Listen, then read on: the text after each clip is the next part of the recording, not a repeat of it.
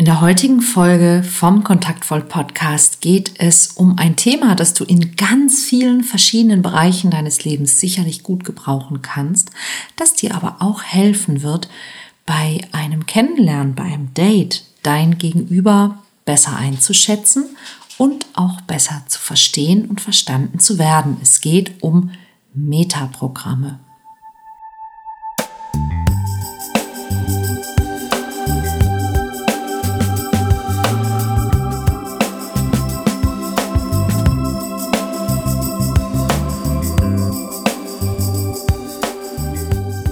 Kontaktvoll, der Podcast fürs Herz. Für Singles, die es nicht bleiben wollen und alle, die sich mehr Liebe, Mut und Freiheit in ihrem Leben wünschen. Von und mit Deutschlands Date-Doktor Nummer 1, Nina Deißler. Vor ein paar Tagen habe ich auf meiner Facebook-Seite ein Live-Video gemacht, weil mir etwas durch den Kopf ging und dann mache ich das immer sehr gerne ähm, einfach schnell und teile das, denn meistens fällt mir dabei noch viel mehr ein und das, was ich da erzählt habe, war für viele Menschen neu und ich habe gefragt, könnt ihr das gebrauchen? Und ja, die Antwort und das Feedback war so überraschend groß, dass ich gesagt habe, okay, dann mache ich dazu natürlich auch eine Podcast-Folge. Es geht um etwas, das du möglicherweise, wenn du schon einmal mit NLP, neurolinguistischem Programmieren, in Berührung gekommen bist, vielleicht kennst oder schon mal davon gehört hast. Das sind die sogenannten Metaprogramme. Und für alle, die das nicht kennen, erkläre ich das natürlich sehr gerne. Metaprogramme sind Programme, die ähm, beschreiben, wie wir Menschen so grundsätzlich gerne ticken. Also Meta steht ja im Grunde für die, die Ebene darüber, also etwas auf der Meta-Ebene betrachten bedeutet ja, also weg von sich selbst zu gehen und das Ganze ja aus einer höheren Ebene sozusagen ähm, zu betrachten. Und auf dieser Ebene gibt es eben auch, ja, ich mag das Wort Programme daran nicht so gerne, weil das hat so was Technisches und es klingt so nach Schubladen, aber wenn ich dir ähm, erkläre, worum es geht, wird es sicherlich sehr schnell ähm, begreifbar und ersichtlich. Metaprogramme sind ist eine Art und Weise, wie ein Mensch hm, gerne seine Informationen sortiert und ähm, nach welchen Kriterien er am liebsten funktioniert. Das heißt, wir alle haben in bestimmten Bereichen Vorlieben, wie wir die Dinge eher betrachten. Ähm, und diesen Vorlieben folgen wir dann auch meistens. Und es gibt ein paar Metaprogramme, die sehr, sehr bekannt sind. Ähm, sicherlich eines der bekanntesten ist der Optimist und der Pessimist. Sehr häufig ist es so, dass Menschen, die optimistisch sind, die sind bei fast allem im Leben immer optimistisch. Nicht unbedingt vielleicht zwanghaft, aber in der Tendenz auf jeden Fall. Wohingegen der Mensch, der eben eher pessimistisch ist, doch meistens in so ziemlich allen Bereichen seines Lebens hm, zur Vorsicht neigt und doch lieber erstmal abwartet, was da noch so auf ihn zukommt. Auch ein sehr bekanntes Metamodell, das ja viele Menschen kennen, ist der introvertierte und der extrovertierte. Also wende ich mich eher nach außen, bekomme ich Energie eher durch das Außen, also durch den Austausch mit vielen Menschen und durch das mich öffnen? Oder schränkt mich das eher ein oder, oder äh, kostet es mich Kraft? Beziehe ich meine Energie und fühle ich mich am wohlsten eigentlich eher in mir und in der Ruhe und finde vielleicht auch meine Kraft und meine Antworten lieber in mir und in der Ruhe als im Austausch mit anderen Menschen. Introvertiert extrovertiert. Das sind also, ohne dass du bisher vielleicht wusstest, dass das Metaprogramme sind, zwei Metaprogramme. Und jetzt stellt sich natürlich zu Recht die Frage, ähm, was mache ich jetzt damit? Wofür brauche ich die? Das Gute ist, dass wenn wir wissen, nach welchen Metaprogrammen jemand funktioniert, dass wir ihn dadurch ganz gut einschätzen und auch besser verstehen können und wir können besser auf ihn eingehen. Denn es gibt ein paar Metaprogramme, die dir vielleicht bisher noch gar nicht bewusst sind. Aber wenn du diese Metaprogramme an dir beobachtest, dann wirst du feststellen, dass du tatsächlich hm, so eine Lieblingstendenz hast. Und wenn du die Lieblingstendenzen anderer Menschen herausfindest, dann kannst du sie besser verstehen, du kannst besser auf sie eingehen und du kannst dann eben auch besser mit ihnen kommunizieren und musst dich auch über gewisse Dinge nicht wundern. Es ist nämlich tatsächlich auch so, dass Männer und Frauen ähm, ein paar Metaprogramme haben, zu denen sie tendieren und wo einfach Männer bestimmte Dinge lieber so sortieren und Frauen bestimmte Dinge lieber anders sortieren. Und es hilft natürlich in dem Moment, das zu wissen, denn dann hat man nicht mehr so schnell das Gefühl, hä, der andere ist doof oder er versteht mich nicht, sondern, ah, ein Metaprogramm. Deshalb möchte ich eben ein bisschen auf dieses Thema eingehen und dir was über die Metaprogramme erzählen, denn ich glaube, du wirst ziemlich begeistert davon sein und äh, hinterher sagen, okay, again, what learned. Also, ähm, ich stelle dir mal ein paar Metaprogramme vor, die ich kennengelernt habe und die ich sehr hilfreich und sehr spannend finde. Ein Metaprogramm, das mir immer wieder begegnet, ist das Metaprogramm in der Motivation von hinzu oder weg von. Manche Menschen fühlen sich nämlich eher dadurch motiviert, dass sie sich zu etwas hingezogen fühlen. Und das sind dann auch Menschen, die sehr häufig zum Beispiel auch in Berufen landen, wo sie hinzu etwas gezogen werden. Im Vertrieb zum Beispiel ähm, ist es sehr häufig, dass dort Menschen mit einer Hinzu-Motivation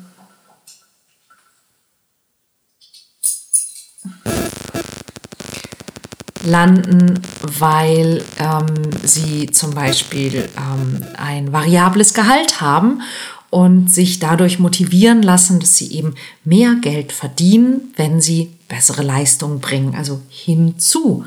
Ähm, andere Menschen fühlen sich vielleicht eher motiviert davon, wenn man ihnen irgendetwas androht, wenn sie bestimmte Dinge nicht erreichen. Und das ist ähm, tatsächlich etwas, was wir in der Erziehung manchmal feststellen können, dass wir häufig ähm, in der Erziehung motiviert worden sind durch eine Weg von Motivation, also durch die Androhung von Strafe. Das war bei mir zum Beispiel auch so. Wenn du nicht dein Zimmer aufräumst, dann kriegst du Hausarrest zum Beispiel. Und irgendwie hat mich das nicht motiviert. Ich bin nämlich tatsächlich eher der Hinzu-Mensch. Ähm, mich kann man äh, über die äh, Belohnungen sozusagen locken und mich motivieren. Und du kannst ja mal gucken, was ist es bei dir? Und neulich hat mir eine Teilnehmerin in Werde echt geschrieben, kann es sein, dass ich eigentlich ein Hinzu-Mensch bin, nur in manchen Bereichen ein Weg von Mensch bin. Und Grundsätzlich kann das durchaus sein, aber häufig ist es ein gutes Indiz, dass wenn du eigentlich ein Hinzu-Mensch bist, also ein Mensch, der gut sich motivieren kann durch die Aussicht auf ein Ziel, auf eine Belohnung, auf ein Incentive. Und plötzlich aber hast du eine Weg von Motivation, dann kann es deshalb sein, dass du vielleicht mh, mm, sehr viel Angst an dieser einen Stelle hast. Also, dass du zum Beispiel dir vorstellst, dass ähm, wenn du das, was du da eigentlich erreichen möchtest, wenn du das erreichst, dass ganz schlimme Dinge passieren werden und dass du das alles nicht mehr im Griff hast und dass du dann davon quasi weg willst, weil du, weil deine Angst plötzlich sehr groß ist. Angst ist natürlich etwas, was auch durchaus eine Weg von Bewegung auslösen kann. Ähm, interessant ist auch, ähm, das habe ich bei jemandem kennengelernt, ich wusste vorher gar nicht, dass es das gibt als Metaprogramm. Ähm, bist du eher ein Menschenmensch oder eher ein Dinge-Mensch? Ja, dein Fokus im Leben, wenn du dir die Welt ähm, betrachtest, kann auf Personen oder auf Dinge ausgerichtet sein? Also achtest du eher auf Menschen, weil du sie spannend findest? Oder achtest du eher auf Dinge, weil du Dinge schön findest und vielleicht, weil dir die Menschen auch äh, unberechenbar erscheinen und dir Dinge deshalb einfach lieber sind? Und ich habe eine liebe Bekannte, von der ich weiß, dass sie ähm, ein unglaublich gutes Auge für Einrichtungen hat. Ja, sie hat ein totales Dinge Auge. Und als ich mit ihr mal unterwegs war, ist mir dann auch aufgefallen, dass sie tatsächlich ein Dingemensch ist, weil sie die, die Menschen um uns herum gar nicht so sehr wahrgenommen hat, wie ich das getan habe. Ich habe geflirtet und sie hat offensichtlich die Menschen gar nicht wahrgenommen. Ähm, und wenn du eben auch eher ein Dingemensch bist, dann kann das zum Beispiel auch heißen, dass es für dich auch schwierig sein kann, mit Menschen zu flirten, wenn du nämlich Menschen gar nicht so gerne betrachtest und beobachtest. Ähm, Gleichheit oder Unterschied, worauf achtest du? Bist du eher ein Gleichbeispielsortierer oder eher ein Gegenbeispielsortierer? Achtest du eher auf das, was du mit jemandem gemeinsam hast oder achtest du eher auf eure Unterschiede? Und tatsächlich ist das ein Metaprogramm und ähm, das kann zum Beispiel dann auch bei einem Date ganz, ganz schräg laufen, ja, wenn der eine eher ein Gleichheitsmensch ist und der andere eher ein Unterschiedsmensch. Denn gerade ähm, wenn man ein Unterschiedsmensch ist und das dann vielleicht beim Date sogar noch betont, dann ist es sehr, sehr schwierig beim, beim Kennenlernen das Gefühl von Gemeinsamkeit und Nähe herzustellen, denn das stellen wir meistens eher über die Gleichheit, über, ah, das haben wir gemeinsam her. Hm, bist du jemand, der eher ein Detailsortierer oder eher ein Überblicksortierer ist. Ja, also es gibt Menschen, die, ähm, die sehen immer eher so das große Ganze. Und es gibt Menschen, die sehen immer die, eher die Details und sie achten auf die Details.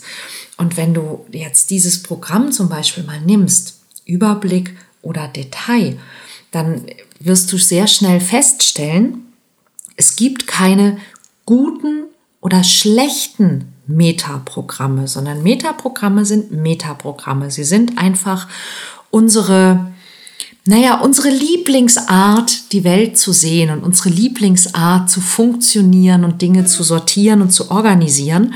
Und sie sind manchmal hilfreicher als andere. Sprich, zum Beispiel beim Detailsortierer und beim Überblickssortierer ist es so, dass hm, ein Mensch, der in einer Führungsposition ist, für den ist es wahrscheinlich hilfreicher, wenn er ein, ein global denkender Mensch, also ein Überblickssortierer ist, wenn er also wirklich eher auf das große Ganze schaut. Menschen, die äh, Detailsortierer sind und Vorgesetzte sind, die sind häufig echt nervig als Vorgesetzte, weil sie kümmern sich um kleine Details, um die sie sich eigentlich nicht kümmern sollten.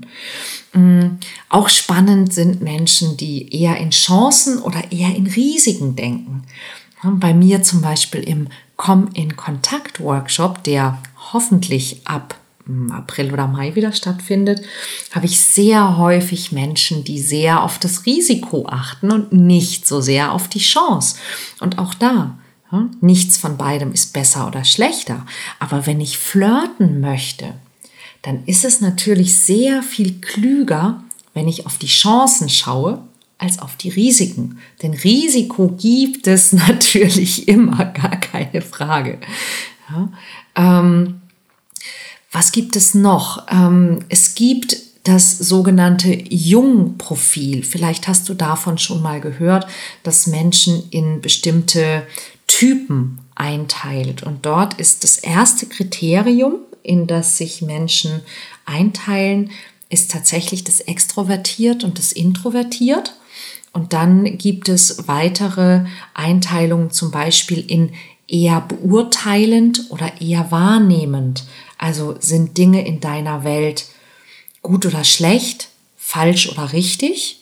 Oder ist es für dich leicht, einfach zu sagen, sie sind eben so, wie sie sind?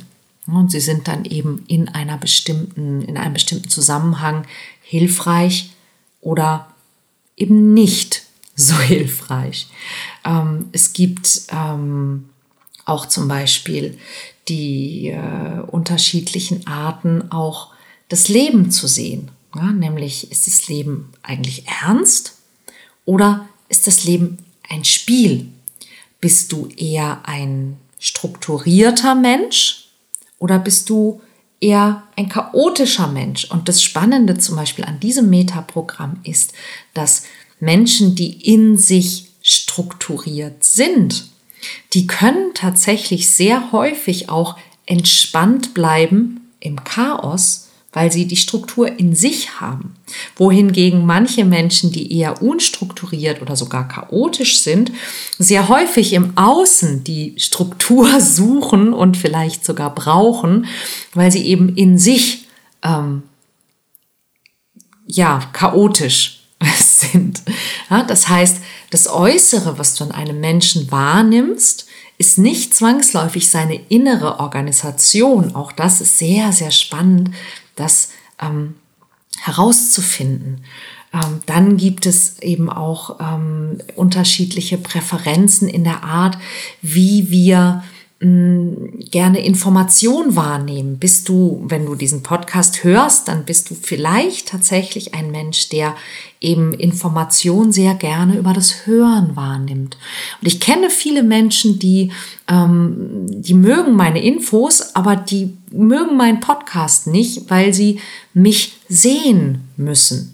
Und die gucken sich dann zum Beispiel lieber ein Video an oder die kommen in meine, in meine Live-Workshops, weil sie es gerne erleben ähm, möchten.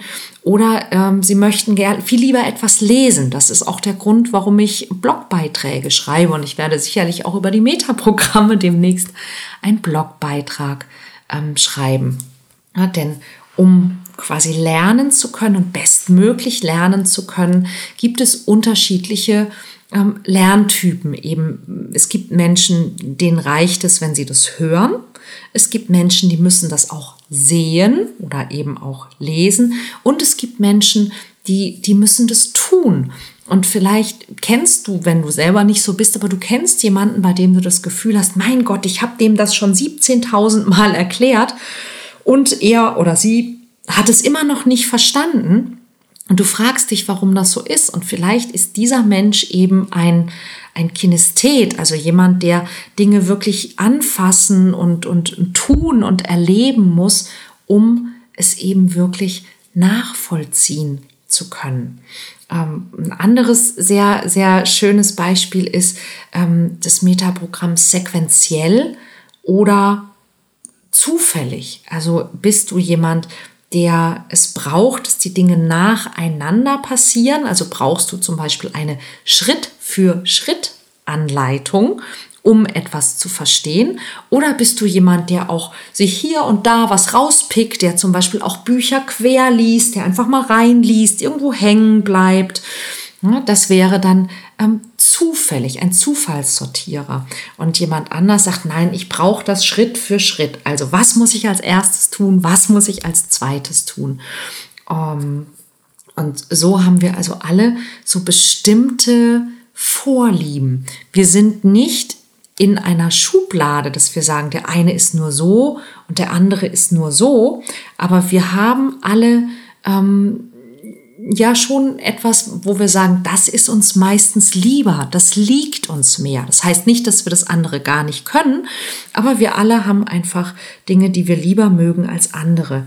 Und ähm, Manchmal haben wir eben auch unterschiedliche Arten, die Welt wahrzunehmen. Und es gibt eine Sache, darüber habe ich gerade heute mit einer ganz lieben Klientin gesprochen, die Sicht auf die Welt von, von Männern und von Frauen. Und sie hat mir etwas erzählt, was ich, was ich sehr witzig fand und dachte, ja, da ist es wieder. Ich habe zum Beispiel festgestellt, dass Männer und Frauen, nicht alle, aber so in der Tendenz, eine unterschiedliche Art haben, ähm, die Menschen um sie herum zu, zu strukturieren und zu sortieren. Bei Männern ist die Betrachtungsweise der, der Welt und der Menschen um sie herum sehr häufig von einer Art von oben nach unten denken ähm, strukturiert. Das heißt, es gibt einen, einen Besten Und darunter gibt es eben einen zweitbesten und dann einen drittbesten. Also es gibt besser und schlechter. Es gibt oben und unten. Und so ist sehr häufig auch die Kommunikation strukturiert und so ist sehr häufig auch das, äh, die, die Welt von Männern strukturiert. Ja, wer zum Beispiel ähm, Fußball sehr gerne mag, dem fällt auf, dass Fußball ja auch in Tabellen von oben nach unten strukturiert ist. Ja, und dass es eben dann eine, eine beste Liga und in dieser besten Liga einen Besten gibt. Und dann kann man sich noch drum streiten, was denn nun wirklich die, die, die beste Liga, also ob die Bundesliga gilt oder ob es die Champions League sein muss oder ob es ja, irgendeine andere League sein muss. Und ähm, dass es dort eben bessere und schlechtere Mannschaften gibt, mit denen man sich entsprechend identifizieren und dann natürlich auch entsprechend fühlen und auch mit anderen unterhalten kann. Wir Frauen, wir tendieren häufig dazu, dass wir, ähm, nicht alle natürlich, aber eben in der Tendenz, dass wir, wenn Männer sich zum Beispiel über so etwas unterhalten, dass es für uns wie Streiten klingt, weil es um besser oder schlechter geht oder weil ein, ein Gespräch so richtig anfängt an der Stelle, wo einer zum anderen sagt, du hast ja keine Ahnung. Und in einem Frauengespräch wäre an dieser Stelle wahrscheinlich das Gespräch vorbei. Und die Frau würde nie wieder mit dir reden, wenn du zu ihr sagst, du hast ja keine Ahnung. Und ein Männergespräch, das geht doch an der Stelle erst so richtig los. Was? Ich habe keine Ahnung, du hast keine Ahnung. Und dann geht es eben darum, wer ja die bessere oder schlechtere Ahnung hat. Während wir Frauen, wir organisieren unsere Welt sehr häufig in der, in der Beziehung miteinander, nämlich in, wir fühlen uns mit etwas vertrauter oder fremder. Jemand ist uns näher oder nicht so nah. Es ist zum Beispiel unter Männern der Beste in etwas zu sein, ist was ziemlich Normales. Und auch der Beste sein zu wollen, ist was ziemlich Normales. Und dass ein anderer vielleicht besser ist, ist auch was ziemlich Normales. Bei uns Frauen, äh, dass eine Frau besser in irgendetwas ist als die andere, damit fühlen sich ganz, ganz viele Frauen bis heute immer noch irgendwie unwohl. Denn wir Frauen, wir bauen eben lieber diese Beziehung über die Gemeinsamkeit auf.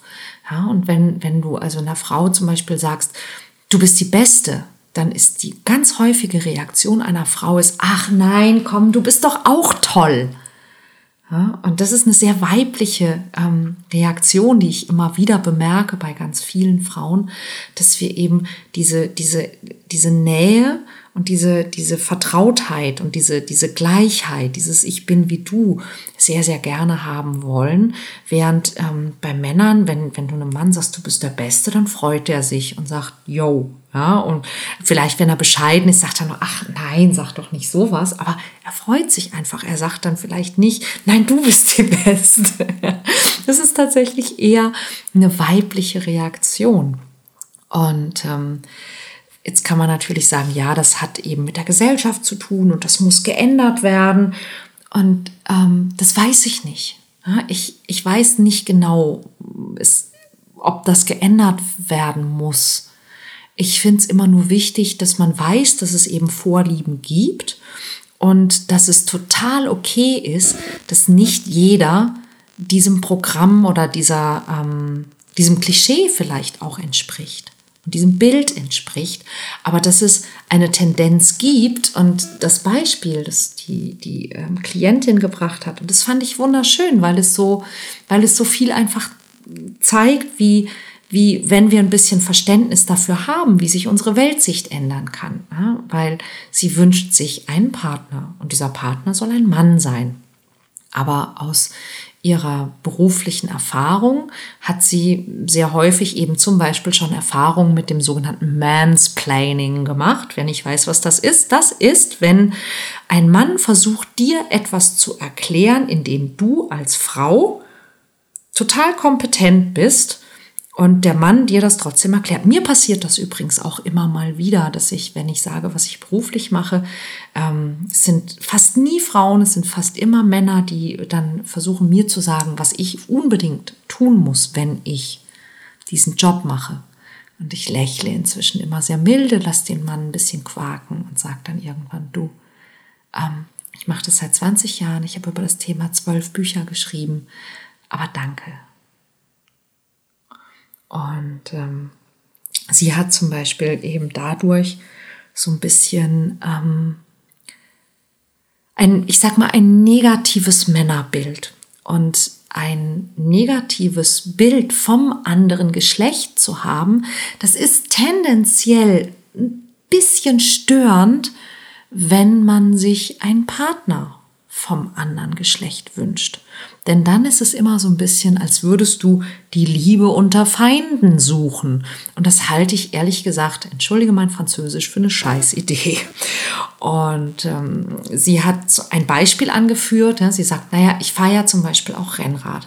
Und wenn ich mit dem Rennrad eine Frau überhole, dann schaut die mich an, dann lächelt die mich an, dann grüßt die mich, dann wünschen wir uns vielleicht sogar noch einen schönen Tag und dann fahre ich weiter wenn ich mit meinem Rennrad einen Mann überhole, dann, dann wird der Mann ganz verbissen und dann hängt der mir richtig hinten dran. Und ich bin inzwischen ziemlich gut. Also es ist, wenn ich jemanden überhole, dann ist es relativ mm, schwierig, mich dann wieder zu überholen. Und ich merke dann so richtig, wie es in diesem Mann kocht und brodelt. Und dann dachte ich, das ist ja interessant. Da ist wieder jemand, der kann die Gefühle anderer Menschen fühlen. Aber nein, sie, sie interpretiert das so. Und was dahinter steckt, ist im Grunde das genau dieses, dieses ähm, männliche und dieses weibliche, diese Präferenzen dass wir Frauen eben so gerne in Beziehung gehen. So dass also, wenn sie eine Frau überholt, die Frau diese Gelegenheit nutzt, kurz in Beziehung zu gehen, dann sagen, oh, ja, jetzt sind wir uns gerade nah, du überholst mich, das ist ja schön, dich zu sehen, dann wünsche ich dir noch einen schönen Tag. Und für den Mann ist das Überholen im Grunde eine Herausforderung. Ja, du überholst ihn und er denkt sich, ha, Challenge accepted. Ja, wollen wir mal sehen, ob ich dich nicht noch kriege. Und das ist aus der Sicht des Mannes überhaupt nicht unfreundlich. Das ist keinen Deut unfreundlicher als das freundliche Grüßen und Winken der Frau, die überholt wurde. Es ist einfach nur eine andere Art, die Welt zu sehen. Genau auch die Art, wie wir Attraktivität aufbauen und empfinden und was wir daraus machen. Ganz viele ähm, Männer können eine Frau sehr schnell attraktiv finden. Sehr viel schneller, als wir Frauen das glauben können. Ist es deshalb falsch? Nein, es ist nur eine andere Art, die Welt zu sehen. Das heißt, wie gesagt, das gilt nicht für jeden Mann, aber bei vielen Männern ist es so, dass sie ähm, Sie sehen eine Frau, sie finden die Frau interessant, sie finden die Frau hübsch, sie unterhalten sich ein paar Minuten, sie stellen fest, okay, diese Frau ist attraktiv, sie ist ganz offensichtlich nicht auf den Kopf, nicht auf den Mund gefallen, die finde ich toll. Und das kann drei Minuten dauern. Und dann möchte der Mann dich erobern. Jetzt haben wir leider das kleine Problem, dass viele Männer es gewöhnt sind, dass sie, wenn sie jemanden beeindrucken wollen, dass sie der Person, die sie beeindrucken wollen, erzählen, was sie für tolle Typen sind, was sie schon alles gemacht und erreicht haben, weil wir erinnern uns, besser oder schlechter, oben oder unten. Ja, man muss also dann quasi kommunizieren, besser und oben. Während die Frau gegenüber sitzt und sich denkt, na super, der redet nur über sich, der gibt nur an, der interessiert sich überhaupt nicht für mich. Das ist ja der totale Selbstdarsteller. Was für ein Idiot. Und der Mann merkt, weil bei der Frau setzt der entsprechende Gesichtsausdruck ein. Der Mann merkt, hm, irgendwie läuft's nicht so richtig gut. Ich muss vielleicht noch eine Schippe drauflegen. Und dann legt er noch eine Schippe drauf. Und das ist meistens der Moment, wo die Frau endgültig raus ist.